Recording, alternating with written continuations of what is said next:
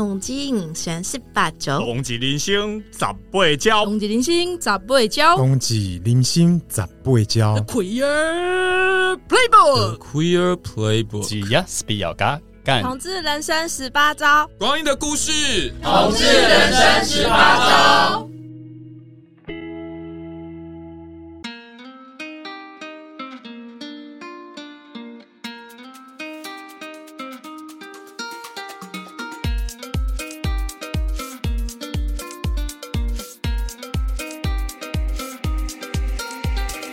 嗨，各位朋友们，大家好，欢迎收听彩虹养老院，我是今天的主持人 Ricky。同时现场呢，我们还有两位其他主持人。嗨，大家好，我是老吴。嗨，我是狐狸。好，各位朋友，大家还记得我们上一次邀请 Bruce 来跟大家分享他的照顾历程吗？那上一次我们是邀请男同志照顾者来分享自己的历程。那当然，我们今天非常荣幸有机会可以邀请。女同志的照顾者来分享自己的经历历程，我们欢迎今天的来宾胖胖，胖胖跟大家说声好。嗨，大家好，我是胖胖。嗯，胖胖，那你可以跟大家介绍一下你自己，就是在这个呃同志这个部分的一些生活的过程吗？生活的过程，我从小就出轨啦，从其实我是从国中的时候就出轨了，所以我的生活。范围里面全部都是，我没有什么什么贵不贵，对，从小我父母他们就知道啊，知道我的国中就知道这样，对对对，国中的时候把我女朋友带回家，然后就跟我爸爸妈妈讲说啊，这就是你新布啦，我爸妈就傻眼，然后还拿水果来房间说，哎、欸，你不要乱搞。就这样，所以没有什么出柜不出柜，就是直接对对对对带回家，他们就直接知道这样子。对对对，就直接跟爸爸妈妈讲说啊，这就是你媳妇啊。对，所以没有，因为我爸妈他们可能那时候当时是觉得说啊，你就是小朋友爱玩这样子，也没有特别想说真这样。对对对对，他以为我在开玩笑啦，殊不知是很认真，是真的。对对，那他们有有一次真的认真问你吗？哎，也没有哎，他们就是。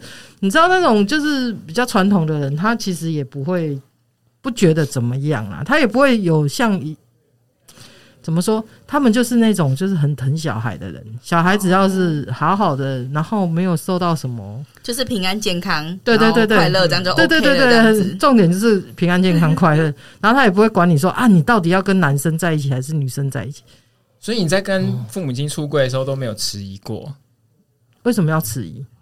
就是。小时候，爸爸妈妈就是教导你说，有什么事情就说什么事啊，哦，对不对？他们总不能自打巴掌的说，好，你要我讲，然后讲了之后又要有不开心，或者对对对对对对。情绪起伏或者什么之类的，这样，就很多父母都会这样嘛，要不然就情绪勒索，以他们的观念为观念。可是我爸妈他们都还好，嗯，他们没有什么观念呐，就是你就是好好的，然后乖乖的，不要作奸犯科。他们是很开放的心态，对不对？嗯，开不开放我是不知道啦。可是因为我从小不受控嘛，对，所以所以我父母亲他们对我同志这个身份，他们也没有多加的批评啊，或者是说哎想要多理解。所以他们一直到现在都是这这样的状态，还是说他有哪时候你已经感觉到，哎，他们是很认真知道这件事情这样子？也没有也没有特别怎么样哎、欸，因为我每次都把每一任女朋友都带回家，像我现任的女朋友，她现在也是住在我们家。哦，对对对对，哦，所以所以我爸妈他们其实就是很习惯的，就是习惯说哦，我身边会有不同的人，就是如果每一段感情结束，对不同的朋友都来家里这样子。嗯，可是其其实就是他也知道说这就是我女朋友这样子。哦，也没有什么事，对。那听起来是一个很还蛮，就是会会感觉很开心。这件事情就是就是自己的伴侣是可以被父母亲是一起就生活，然后一起一起照顾的感觉，这样。对对对，生活在一起了。对，其实我女朋友她她也是照被照顾者啊，因为我女朋友会跟我一起住，是因为她去年、嗯、去年三月的时候，她哎大就是差不多这个时间，嗯，她就是有中风，然后她是因为家族遗传。他有一个叫做什么白质病变，嗯，脑袋的那个血管啊变细，然后就会引发中风，所以他那时候是很严重的中风，就像那个纳豆那样。嗯，可能纳豆他是延误就医，嗯，他就好像是在露营的时候中风嘛。纳豆不是也应该没有延误就医？就就我知道，他好像是起床的时候就发现他自己很怪，然后就就是医就逼他去医院。我我听到的是这样啊。对啊，那应该是超过三个小时啊。嗯，因为其实如果你中风啊，这时候要科普一下，就是如果你发现你身边的人没有办法举手。微笑说 “hello”，就是举手说 “hello”，对，这三件事情，然后嘴巴歪斜，好，讲话模糊，对，讲话模糊，这就是中风了。然后你立刻马上就是打一一九，请救护，对，然后跟就一一九的人员讲说他类似中风，他现在的状况是怎么样？嗯嗯，他就会拿那个栓塞的药，及时来打。然后那时候我们是因为我们要去吃饭吃午餐。所以呢，他就是骑摩托车要去吃午餐，上摩托车上车之前，他都还好好的，嗯，就也是有说有笑。可是三分钟之后，他要下摩托车的时候，他就说：“宝贝，我觉得我怪怪的。”然后我就听他讲话怎么好像干冒呢？嗯，含糊不清。嗯，然后他说：“我的手跟脚都刺刺的，这样子。”他的那个音调真的就是这样，就是讲话很含糊，这样子不清楚。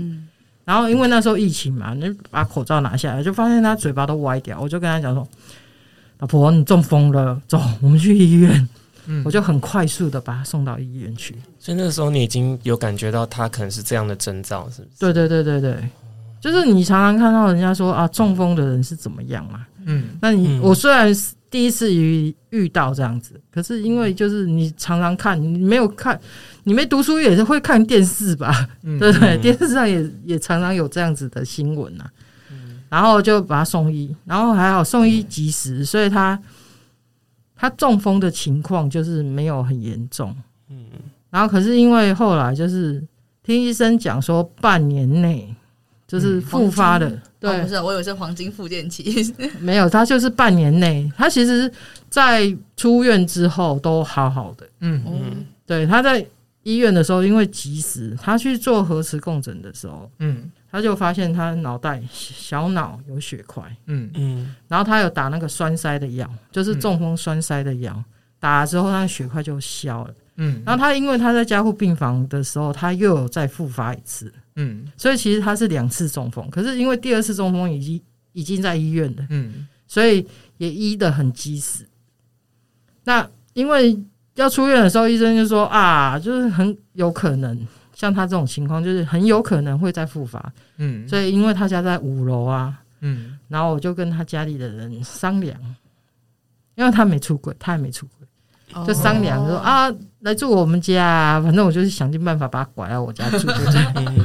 你那时候家有电梯这样？没有，我家没电梯，可是我们家在二楼。你你怎么这样向他们家人介绍你自己这样的呢？介绍就是朋友啊，朋友一般这样子。对啊，就一般朋友啊。那那时候怎么跟他们说要把他女儿拐到你家？哦，对啊，没有，就是说他他现在身体状况是这样，嗯，他住我家，因为我们家都有人在，都二十四小时都有人在家。嗯，就像我爸爸妈妈，他们也身体不舒服嘛，身体不是很好，所以他们两个其实也都在家。嗯，所以我们家现在目前有三个就是。被照顾者就是在家的人都在家这样子。然后因为我的工作比较特殊一点，也不算特殊啊，我的工作比较自由，我是开计程车的，所以我有很多很多的时间，就是可以可以常常常回家。然后刚好他们三个呢可以互相照顾。如果突然有一方有事的话，他只要随时打电话给我，我就可以随时回到家去处理这些事情。嗯，对。所以你是因为照顾这件事情而选择计程车这个工作，还是你本身并不是？所以你好像太很委屈。对啊，我就想这个没有没有没有，听起来好像好处是为了用很及时弹性的可以没有啊。其实应该是说，哎、欸，很多计程车司机都是因为工作比较弹性，嗯嗯，对，时间很自由啊。你就是你想要赚钱，你就是开车出门，嗯啊，如果你想休息，就在家里休息，嗯，没有所谓的打卡上下班这种事情。嗯那刚刚好，我是刚刚好。其实我开计程车很久了，十几年了。嗯，但是最近这一两年才发现，哎呀，这真的蛮自由的。就是至少家里有人生病啊，还是什么，你可以不用有什么担心说啊要去上班啊、请假啊怎样怎样很麻烦这样没有，就是刚刚好是这样。对，所以开始为了自己的自由，对，就觉得哎、欸，真的蛮自由的，然后刚好又可以有钱赚这样子。嗯，所以开始还没体会出来，是因为开始照顾之后就觉得自由的可贵。对啊，其实其实我发现身边周遭有很多都是因为像我这个年纪快五十岁了嘛，那父母通常父母都六七十或者七八十岁，嗯，都是步入老年，嗯。对，生老病死嘛，对不对？嗯，老了就病啊，啊，生病的话，你就是要照顾。就算你很有钱，你请了看护，嗯，还是要在旁边打点啊什么的。对，你还是要做一些医疗的决定嘛，嗯，对，跟照顾，对啊，还是要处理家里的事情。就算不是真的亲自照顾，还是要。关注到家人的身体状况，那些都是一些负担，这样子。其实我觉得负担是还好的，因为如果你今天是独子独女，嗯，就是只有你自己一个小孩的话，你可能就真的是负担会比较大。嗯，那你有兄弟姐妹？有，我有兄弟姐妹，就我有一个弟弟，一个妹妹。嗯哼哼。对，虽然弟弟很废，可是至少他 很废。对，至少他就是多一个人，你可以跟他长就是商量。嗯，像我以前我还没有开计程车之前，以前是当保姆，嗯，当保姆就是顾小孩的嘛。那通常我都会跟爸爸妈妈讲说，你既然生了，你就是多生一个吧。我真的你会帮忙推广要多生育？不是，其实其实这是为了小孩好，不是为了为小孩打算。对，不是说哎有给他最好的礼物就是给他什么手足，没有。嗯，像我跟我弟感情超不好啊，我都不觉得。有这个手足是礼物，对，我不觉得它是礼物。对，可是呢，就是你当你父母亲有需要什么医疗的决做决定啊，或者是生老的事情，你必须要有一个人可以分担你的这些压力。对对对，压力呀。譬如说，要不要救？要不要开刀？要不要？要不要？就是急救这些事情。然后他去哪？对这些事情，如果是自己的话。很难下决定，很难下决定啊！你要你要不要救？你要问谁啊？对啊，你要去宝贝吗？拿二十块去那边甩吗？对不对？医生在那个当下问你说救不救？要不要插管？而且很急哦，他都是马上要做决定。你要不要签？你要不要签？啊要不要签？不签不签怎么办？可是爸爸妈妈叫我不要签呢，可是我又舍不得，我到底要不要签？这个时候你的压力就会在自己身上。对，可是如果有兄弟姐妹的话，就至少说你要。要吗？一起决定，我们三个决定一下。嗯，对对，真的没办法决定的时候抽签嘛，至少压力不是在自己身上。最起码吵架也是讨论的一种方式。对 对，没错。所以呢，那时候我就当保姆的时候，我就有说，欸，如果你要，你要，你真的要生小孩，你既然都生了一个的话，那你是不是就是再生一个？嗯嗯，就算你以后就是。小孩不用什么养儿防老，我们现在都不要想这件事情。现在养老要防儿，对，你就是祈求他不要啃老就好。对，就是要防儿，对不对？不要啃，不要啃老，然后呢，他呢乖乖长大，然后也不要出什么事情，对不对？然后如果你当他有多一个兄弟姐妹，就是你当你父母亲，不管是双亲还是单亲，嗯。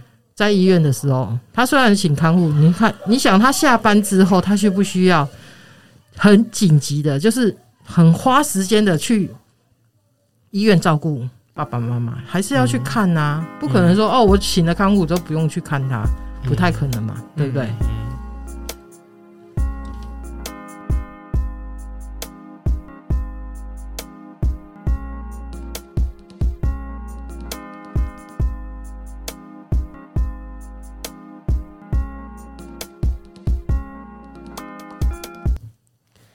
那刚才讲到说，呃，有手足是非常重要的事情，可以一起讨论。那想问一下胖胖说，当时妈妈怎么了？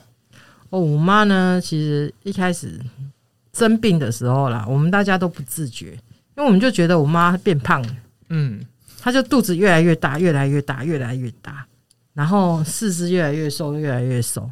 然后我就想说，奇怪，我妈你是怎样又怀孕了，要生双胞胎啦，肚子那么大。然后那时候，因为我妈她都没有任何的痛觉，她不觉得痛。那她有觉得自己肚子变大？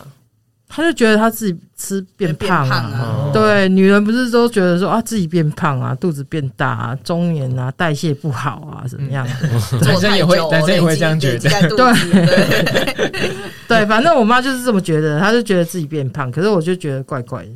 然后就有一天，他就觉得他胃胃不舒服，然后就去更新医院，然后不照还好，一照呢，就是整个。腹腔整个都是白色的，看不到任何脏器，就是他器官其实外围全部都是癌细胞。嗯，然后他那个癌细胞很奇怪，嗯、那个癌症很奇怪，叫做伪粘性腹腔黏膜癌。哦，没有，很少见这种没有听过的，你根本没听过，因为那时候呢，在二零二零年的时候，我上网去查这个病，嗯，基本上他找不到任何资料，然后那个台大医生是跟我们讲说。全世界就只有三例，三例而已。对，三例就是有这个病，就他的癌细胞好发的部位。他其实他是从盲肠开始，可是呢，嗯、你看一般的那个癌症，就是还有什么胃癌，他从胃里面，对啊，大肠癌在大肠里面，嗯，他那不是，它是在器器官的外面，嗯，它把血液变成癌细胞，它也不是血癌哦。它是把血液变成癌细胞，所以呢，我妈那个癌细胞那时候开刀的时候，医生有叫我们进去看，它就有一罐像那种樱桃色的，嗯，果冻状的癌细胞，那就是癌细胞这样，对对对对对对，一罐哦，一罐癌细胞。我妈妈呃进去开刀，从早上八点第一刀到晚上十点才出来。他总共开了十四个小时，十四个小时哦，非常长的时间。他就是很长很长的时间啊。然后那时候就开到一半的时候，我们就医生有进来叫我们进去看嘛。嗯，然后他有一大块的那种肿瘤，腹腔里面的肿瘤。然后他因为他那个是整个腹腔都是癌细胞，所以他那个清创清了很久。嗯，我哎、欸，我记得那时候因为。疫情的关系，所以我在台大医院住了一个多月。嗯，那因为我妈那个复原期就是蛮久的，然后加上我妈开完刀之后，换我爸去开刀。我爸就是急性的那个胆结石，嗯嗯，很痛啊，很痛啊。对我，然后我们那时候就在那个台大的急诊室大厅，嗯，急诊室已经客满，嗯嗯，然后又没有病床，所以我们就在大厅睡了三天。对，就为了等病床，就是为了等病床。然后我爸就是等到病床之后，因为发炎也没有办法马上开刀，嗯，所以就变成说要等发炎结束，让他吃消炎药，然后没有发炎之后才能够开刀。然后开了刀之后，隔了大概一个星期，我爸射护腺肥大，嗯，又去开刀。所以我在诶二零二零年的那一年呢，真的超凄惨。我大概在台大医院住了两个月。嗯，然后那时候因为疫情的关系，所以陪病的人只能一个，你也没有办法什么轮替啊，对对对，嗯，所以还好那时候疫情蛮严重的，也没有医院没有什么人，对，而且你知道那时候真的就是三级警戒，你从台大的病床的病房上看下去，哇，整个凯达格兰大道。跟中山北路都没有人，也没有车，都很漂亮，空旷这样子，超空旷的。然后那时候也不会有人想要坐计程车，所以那时候刚刚好，也不好。对对对对，刚刚好也没有什么出国啊，有没有轿车啊什么？因为三级警戒，大家全部都在家里。嗯嗯，对，然后不用上班，也不用上课，要上课啊都线上嘛，对不对？上班也是都线上嘛，家里居家办公。对对对对，所以。那个时候出院之后呢，我爸爸妈妈他们就是都在家里，然后变成就是主要照顾者是我，然后次要照顾者就是我妹。嗯嗯，对，如果我真的很忙，有工作要推不掉的工作的话，就由我妹请假来照顾。嗯，那你弟弟呢？哇，我弟就不好说，当时前面有说 有点废，这也没没帮什么忙，这样子。对他不要惹事就好。了，没没惹事就是最大的帮忙，是这样吗？了解了解，没有他自己自顾不暇啦，应该是这样讲啊。因为我弟他其他小我两岁，可是他已经心脏已经装了三支支架，嗯，他本身自己也身体也不是身体很好。不好的，对身体也不好。对，嗯其实我觉得你看那种像照顾者这个，我是刚刚好有，就是我的工作可以这样照顾。嗯嗯其实我有我，因为我开计程车，所以我有会听到很多就是类似照顾者的哎故事故。事这样。嗯嗯我曾经就是有照有载过，就是小朋友推着妈妈，多小的小朋友，大概就国中嗯。国中，嗯国中的小朋友对，就是很年轻的照顾者，推着妈妈，可能家里也没有经济状况也不是很好，嗯，嗯，那他就叫车嘛，叫计程车，要推妈妈去医院这样子。嗯。对，然后在车上我们就会多聊两句，就知道说啊，原来这个小朋友是主要照顾者、欸。嗯，对他可能就是妈妈比他还要大只，可是小朋友就是必须要负担对对对对对。这样子。嗯所以其实照顾者，我觉得就我来讲啦，因为其实我家里家里就我最闲嘛。嗯，时间比较弹性应该是不，能说最闲，最弹性。好啦，就是美其名叫做时间最弹性。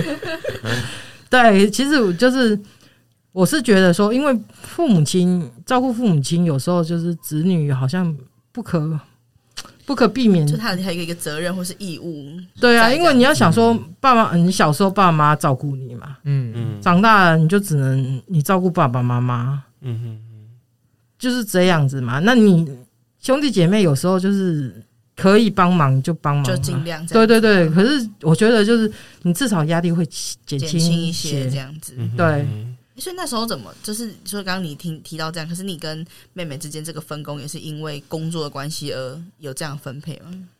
工作还，是因为你因为我妹她是在公公司上班嘛，嗯嗯，哦，就是上下班固定的，对对对对对对，所以你没有办法叫她说哦，她就请长假，她请长假可能就是会被离职失逃喽。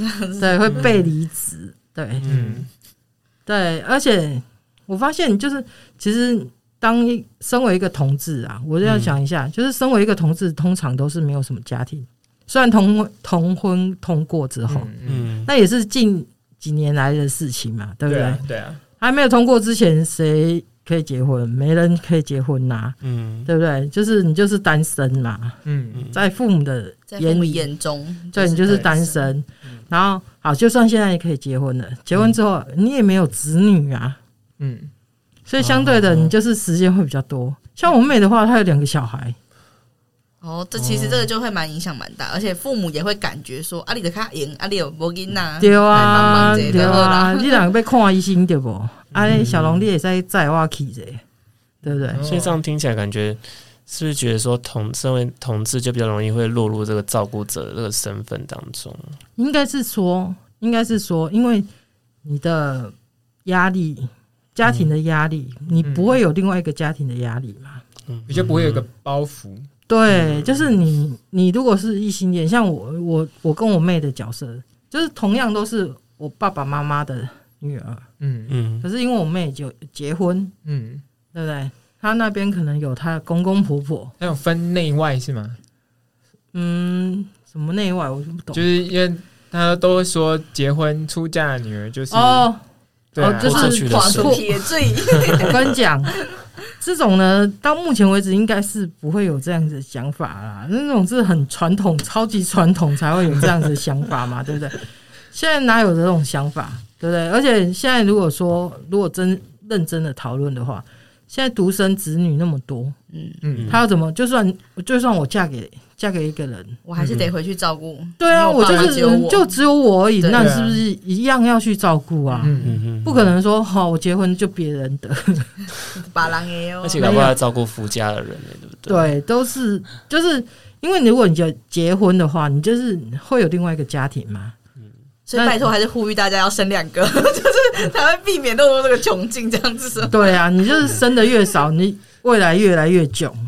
真的真的是会这样子，真的是会这样。就是你少子化，你会产生很多的问题呀、嗯嗯嗯对啊，现在现在台湾平均的那个女性的生育是零点九个小孩，就我们连一个都生不到，对啊，对然后亚洲是算很低的，很低。我们就是已经我们好像比比韩国还要低比韩国还要低，对比韩国还要低。嗯我们是最低的嘛。对，我们已经这个是是最好可怕哦！上次我去开一个会的时候，那个老师讲出这零点九数字之后，他就看着我说：“你要加油，我要加油好，我要加油。”没有，你看，就是就是这样。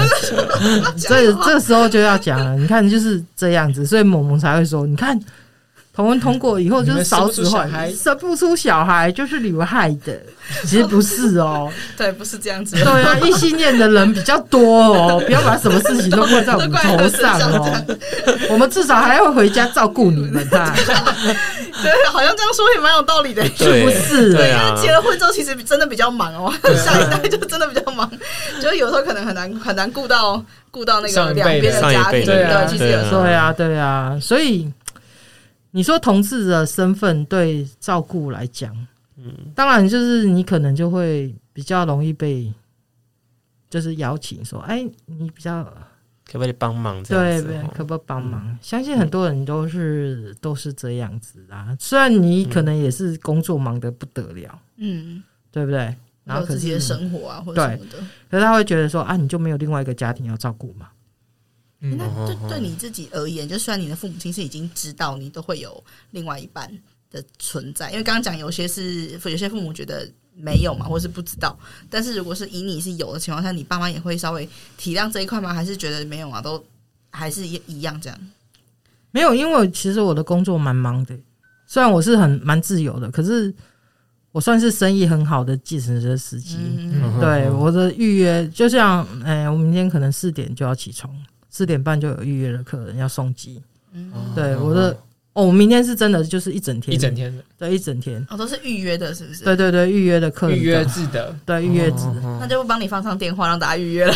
哦，千万不要，我太忙了，不用不用，先不用，对，先不用，先不用，对。然后有时候有时候我爸妈知道说啊，我就是从早，他们可能起床都没有看到我，嗯，然后连续好几天，他就知道说哦，我最近比较忙。那他们如果有什么病痛还是什么，他就会跟我妹妹讲。嗯嗯，然后我妹就会跟我讲说啊，妈妈说什么？我说哦，可是我最近比较忙。我妹她就会说好，她她去请假，她去找，就是带我爸妈去看医生这样。嗯哼，自己有默默呃有一个默契在啊，就是对对对对对，要怎么样？可是如果是要住院开刀了。要住院还是什么？因为我妈那个病吼，就是开完刀之后，她隔三个月都要回去换一个叫做双 J 管的东西。嗯，所以她就变成从那一次开大刀之后的每三个月都要住台大医院，然后都要开刀一次。那那她这样再开刀一次是要多多久的时间？就是不一定。她如果有发烧，就开完刀有发烧，她就要多住好几天。她如果是开完刀当天没有发烧，正常出院，对，就可以出院。嗯，所以按就是要看他身体的状况怎么样。那有时候像，诶、欸，上个月，对，上个月，上个月我妈又回诊，就是回去换，诶、欸、，double J 那个东西叫 double J。他因为他那时候就是开刀的时候好像有伤到那个输尿管还是什么，嗯嗯，然后他就要放一个管子，就是一个塑胶的管子在那个他的尿道里面，嗯，他如果不放的话，我妈尿尿就尿不出来，会塞住啊。嗯，就像是人工导管这样子，对对对，有点像这样。然后呢，就三个月要回去一次。然后上次回去，原本想说啊，可能两三天就可以出院，就没有多住好几天。嗯，因为他有发烧，术后有发烧，就有状况这样子。对，有发烧的话就不能马上出院。对对对对对，他一定是医院，就是一定要让你就是都没事才可以让你稳定下来。对，那。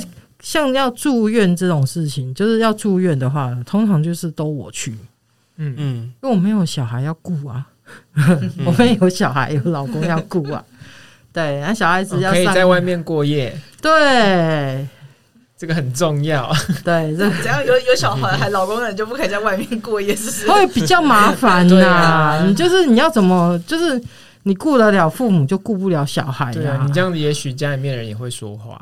对，你要怎么去抉择说啊？我现在到底要顾小孩是，要顾父母？嗯、那父母知道你有这样的情况，一定说啊，你卖来狗啊，对，对不对？嗯，阿公啊父母都会讲，对，阿公阿妈有替阿孙呐，阿公阿弟改跟阿狗好就好啊，你们那狗啊，通常都会这样讲。嗯、我爸妈他们也会这样讲。嗯、那你这时候你就是鼻子摸摸说啊，不要给我来狗就好啊。对，没办法嘛，爸妈都说话了，就 就还是得那个 对。那你但是在医院那时候啊，或者说这样比较长的二零二二年那整段时间，你有觉得最最崩溃或最无助的时候，大概什么时候吗？有啦，因为你在医院住久了，你好好一个人住在医院住那么久，你会很崩溃的一点就是，其实就是吃东西。嗯，那你每天都是吃医院地下室的那些餐厅、啊，因为不能出去。拍假，嗯，那不是拍假的问题。你是说健健康餐吗？营养餐？我没有说是哪一间医院哦。对，不是他说，刚前面有说，没没有没有，他其实他的医院的东西都还蛮好吃的，只是你要吃连续吃两个月，而且那时候疫情的关系，疫情的关系，他们是一半开放，一半选择变很少。对，他是一半开放，一半不开放。哎，嗯，他就是半个月。一下，对，要分流，就是选择更少。对，你就是半个月只能吃这几家。然后下半个月再吃另外这几家，我觉得光是吃差不多的东西一个礼拜，我大概就你就会很崩溃。不用吃一个礼拜，你光在公司上班，你去一个礼拜就开始想，哈，公司为什么就只有这些？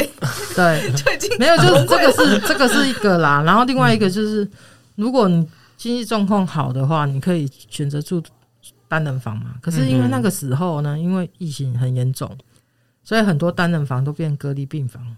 哦，你没有什么一些可能使用率比较低的病房病床，对，像我知道他那时候好像八楼还是几楼，就整层楼全部都是隔离病房。嗯，对。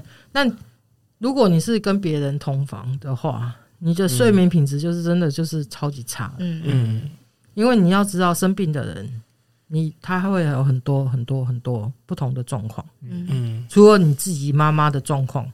还有隔壁床的状况，哎，有时候他们有一些反应，他们可能自己也不见得有办法控制。对，真的，我就遇过，就是隔壁床的那个阿姨啊，嗯，就是一直哀嚎，真的很可怕的那种哀嚎声。哦，我好痛哦，救命啊，我好痛！这样喊了一整夜，这很崩溃，这真的很崩溃。对，就是没有他不知道是因为我妈那个时候就是她去换 double J，然后在泌尿科。然后泌尿科可能他那时候可能是胆结石还是什么，塞住很痛，那个是真的很痛，那个真的很痛。对，我是听人家讲说真的很痛，我看过我妈痛过。所以，所以他那种哀嚎，你又不能说哦，你不要叫了，可没办法，他就是那么痛啊。嗯，对，所以我后来呢，就是有经验的，我就会戴耳塞，嗯，耳塞去医院，真的晚上睡觉的时候。我就跟我妈讲说，如果你真的想要起来尿尿还是什么，拍我一下子，不是，你就拿毛巾丢我，不然听不到，对，要不然听不到，对，丢我就会醒来了，因为，哎、欸，其实陪病床离病床还有一小段距离，嗯，那我就怕他自己爬起来会危险，危险，对、嗯、我就准备一个毛巾。把它绑成像石头一样，一圈这样，一颗一颗这样子，啊丢我就起来这样。嗯哼，对，还好起来还还有平算频繁吗？还是还好？还好啦，因为就是我妈也不是那种会频尿的人，嗯，然后她也有时候她睡着了，她就睡着了啦。对，她睡得比我熟，然后我就是看她睡着，我们就会跟着睡。嗯哼，不过我觉得在医院还蛮好的，就是你就是与世隔绝嘛，整天就是划手机啊，玩电动，玩手游啊，嗯然后跟。跟自己的妈妈在那边哈拉，那那那那段期间有更认识妈妈？哎，也还好，因为他划他的手机，因为他划他的手机，我划我的手机。我本来想象是说可以问他一些以前跟爸爸浪漫的爱情故事，哦，并没有，是什么之类的，他 都没有吗？我想说会不会聊一些曾曾经想要聊但没聊过的话题？对，有点也没有哎。其实其实因为在我妈开大刀之前。因为就是情况很危急，因为那时候医生说那个存活率真的很低。嗯嗯，你要想说那个整个从你的胸腔一直划到你的肚脐下方，就是整个这么大。对对对，我妈我妈的那个伤口啊，大概二十几公分。哦，真的，一只一只尺大的一个，对对对，快三十公分的尺，嗯，这么大的一个伤口。然后，所以我妈那时候开完刀之后，是真的人非常非常虚弱。嗯，而且我妈那时候开刀进去的时候，将近快七十公斤。开完刀当天开完刀再出来，然后再去量，她就变成五十几，差这么多。对，她把她的十五公斤、十四公斤、哦，十四公十四公斤的肿瘤跟癌细胞，对，那那那真的长得很大，对，就是很大，对对对对对，在整个腹腔里面，嗯，所以他后来还有一个叫什么热溶热热溶疗法，就是把那个癌症的药倒到肚肚子里面，嗯，让那些药杀死癌细胞，对对对对对，嗯，所以你要想他。在杀死癌细胞的过程当中，相对的，它会对好的细胞也会也会对也会死很多。对，所以我妈那时候开完刀呢，她其实是非常虚弱，而且加上伤口非常的大，嗯，所以她复原期非常非常的久，嗯，而且那时候我觉得我最最害怕的就是，其实出院之后，我还是要帮我爸妈帮我妈换药，嗯，就是你要撕纱布这样撕起来，就看到那个很长。很长的一个蜈蚣在那边，也不敢想。他要缝针嘛，然后就觉得他就是肚皮这样子要撩的。嗯，然后因为之前肚皮很大，嗯，他就是所以皮会皱皱的，会皮会皱皱的，像那妊娠有没有？下可是他那个更夸张，因为他整个十几公斤的那个癌细胞拿出来，他那个肚皮是真的都是撩，就是软软，然后是皮的这样拉。对，他皮可以这样子整个拉起来这样子。然后我就觉得很可怕。其实我就是照顾这一些，我都还好，都 OK。嗯，可是就是你看到自己妈妈这种，就是受到病痛这样子，你会觉得难过，嗯，很心疼。那时候就会觉得难过这样子。然后有时候我妈也是半夜睡睡，她会觉得痛啊，因为伤口在复原会很痛啊。还有有的时候就是伤口要愈合会痒，对。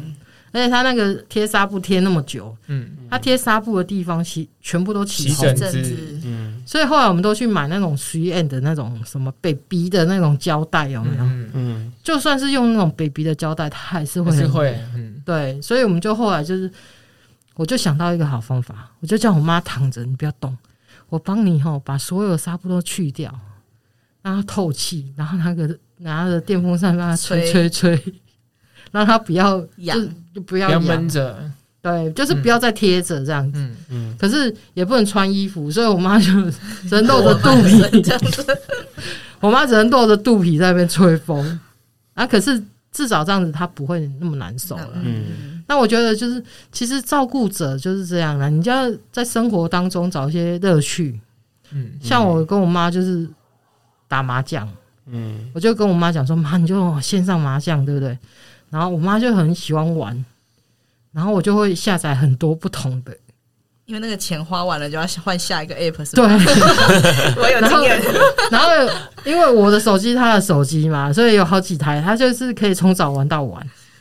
不然钱花完了会很很痒，对，他就是很想储值，很想氪金，但是又不行。没有啦，氪金这个也还好。我妈对我妈，她是 就是她就会想要玩嘛，那我们就是给她找一些事情让她玩这样子。然后我妈也喜欢看那个就是政论节目，所以我就会下载那个什么网络电视台给她看。那看到生气吗？他会一直骂啊，他妈肚子用力不会 不会，他就骂啊，然后你就要陪他一起骂，他就会觉得很开心 哦，你站我这一边这样。我那时候就会忘记伤口的。对，其实你就是让他转移他的那个 注意力这样子。对，然后其实我觉得蛮那时候在照顾的时候，就是就我说的嘛，吃不好睡不好，嗯，所以相对的你的心情就会不好，嗯。那有时候我会跟我妈讲说，妈，我要出去外面。捞捞嘞，唠唠哎，然后去抽根烟呐，干嘛？因为医院不能抽烟呐。嗯嗯。然后我妈说：“哦，Licky Licky。”然后其实你就是半个小时的时间，你就是做你想要做的事情，放风一下。对，就是你不要全部都在那个环境里面。嗯，你可以有抽离那个空间。对对对，就是保留自己，保留一点点的时间，可以让你去做你想要做的事情。嗯嗯，对。抽不出半小时的人，如果线上的朋友，你可以抽五分钟。之前我们是想，他之前是有一些朋友会分享说，比如他本来洗澡都会很害怕照顾，他就会只洗五分钟那种战斗澡。然后后来他想说，这样他真的太紧绷，他还想说，不然洗慢一点，洗十分钟，他至少 还可以有点喘息、休息一下空间，增加自己休息的时间，增加自己休息的空间。这样，对。其实我觉得像我妈这种是生病嘛，就是癌症，她是生病。嗯、那我发现其实有很多朋友，他们他们就是。爸爸妈妈就是老化，譬如说老人痴呆啊，像这种失智症、失智症啊，这种照顾起来更更痛苦。嗯，说实在话，真的是更痛苦。不过我觉得还好，就是因为后来好像有长照的，对。就是可以请人家来帮忙，嗯，几个小时这样子。我觉得这样，我觉得这个有个可以替手的，真的是非常非常需要。嗯。嗯，对，如果你真的也没办法申请，或者是你的家人真的是太高拐，嗯。的话，就是你可能就是要请好友或或者亲戚。嗯，我觉得请亲戚也不错，哎，就是找爸爸妈妈熟悉、熟识的，然后愿意听他的话的那种。朋友啊，或者是什么，就是阿姨们，他不会很陌生的那种。对对对对对，他们愿意接受的那种，就是可能就是每个星期请他来家里吃个饭，讲个讲个他帮我快咋喝用的来。对对对对，就是其实就是其实就是你要想办法让自己可以稍微松手，嗯嗯嗯，去放松一下。对，我觉得这蛮重要的啦，就是你要找时间。像我的话，我就是会找时间。嗯，就算是我爸爸妈妈，就是有时候我也会跟他讲说：“好，你们不要啰嗦了。”嗯，就算我很有耐心，就是在你有时候你就是还是会有一些情绪的起伏的时候，嗯，对你。当你情绪很高，就是你起伏很大的时候，你就知道说啊，你已经压力过大点的这样子。对对对，你就必须要就是脱离一下，对，离开一下，嗯，要不然真的会起冲突啊。嗯哼哼哼。尤其，哎，我像我爸爸妈妈是很好讲话的，那有的那种爸爸妈妈是很固执，对，比较高拐的，你真的是会受不了呢。所以照顾者要内建自己装一个警报器，警报器要自己知道要响的时候就可以哦，要调节，要调节。对啊，你看现在很多那种社会新闻，就是我们自己会看到那个新闻，他就说啊什么，哎，就是照顾悲剧，照顾悲剧嘛，对，照顾悲剧，伤害自己的家人这样子，对，就是照顾太久，然后杀自己的爸爸妈妈啊什么什么的。我觉得那种就是他没有办法得到有一些，就是没有办法好好的利用社会的资源。哦，去寻求帮助嘛，才会发生这种社会的悲剧啊。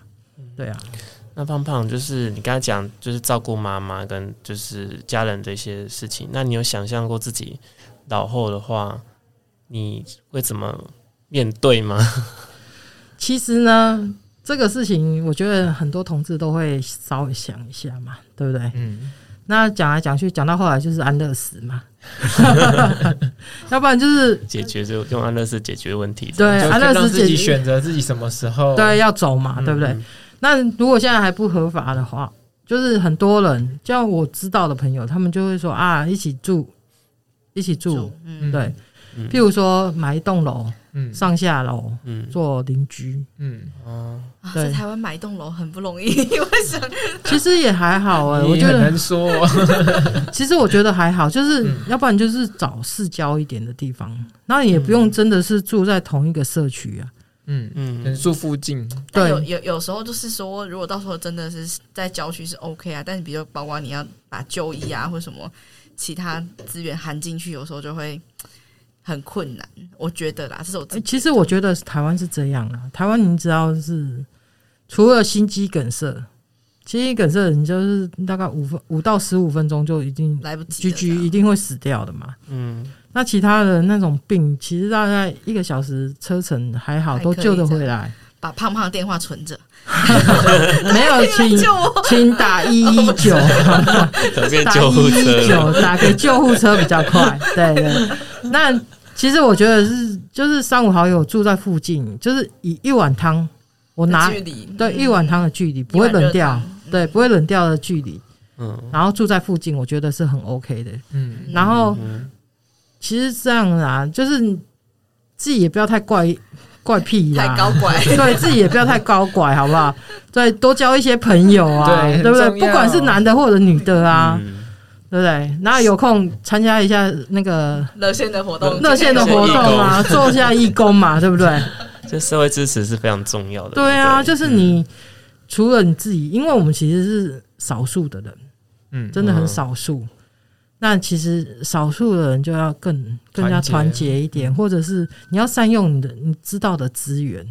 当你有困难的时候，真的也不要吝也不要吝啬说出口，也不要觉得不好意思。嗯，你要寻求帮助。嗯，这就是，这、就是你的权利、权益，你可以大声说出来你的需要。热线其实热线它为什么会成成立，就是因为就是同志热线嘛。嗯，一开始是讲打电话寻求帮助嘛，嗯，而且就是同志来帮同志，对，同志来帮同志嘛。那我们既然就身为同志人，那有时候就是可以帮忙的，我们就帮忙。嗯，对啊。互相这样子啊，嗯、对。那如果照顾者的话，如果线上朋友也是可以打零八零零五零七二七二的家庭照顾者关怀专线，一定要工商的置入一下，就是有关于照顾的一些问题想要询问啊，或是倾诉自己照顾上运营的一些压力呀、啊，可以拨打这样的专线，然后。来说说话，这样子诉说自己的辛苦等等这些。对，这个专线蛮重要的，再讲一次好了，讲慢一点，讲慢一点。我是就是家庭照顾者的关怀专线。那其实一般的民众，其实如果你是要想问长照的资讯啊，或者说怎么申请这些，其实都可以打这支电话，这样零八零零五零七二七二，五力金鹤金鹤。那我也要来工商服务一下。现在呢，呃，热线这边呢，其实也有正在进行一个台湾同志与家庭照顾调查的问卷。那如果你有兴趣的话呢，你也可以上我们热线的呃脸书的粉丝专业，或是上我们的 Instagram，都可以看到这一个问卷的连接。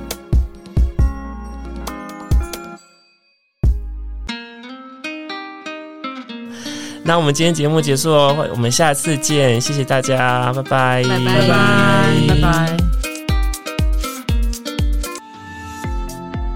嗨，大家好，这里是同志咨询热线，我们是台湾第一个立案的同志组织，我们有八个不同的工作小组，提供各式各样的服务给同志社群。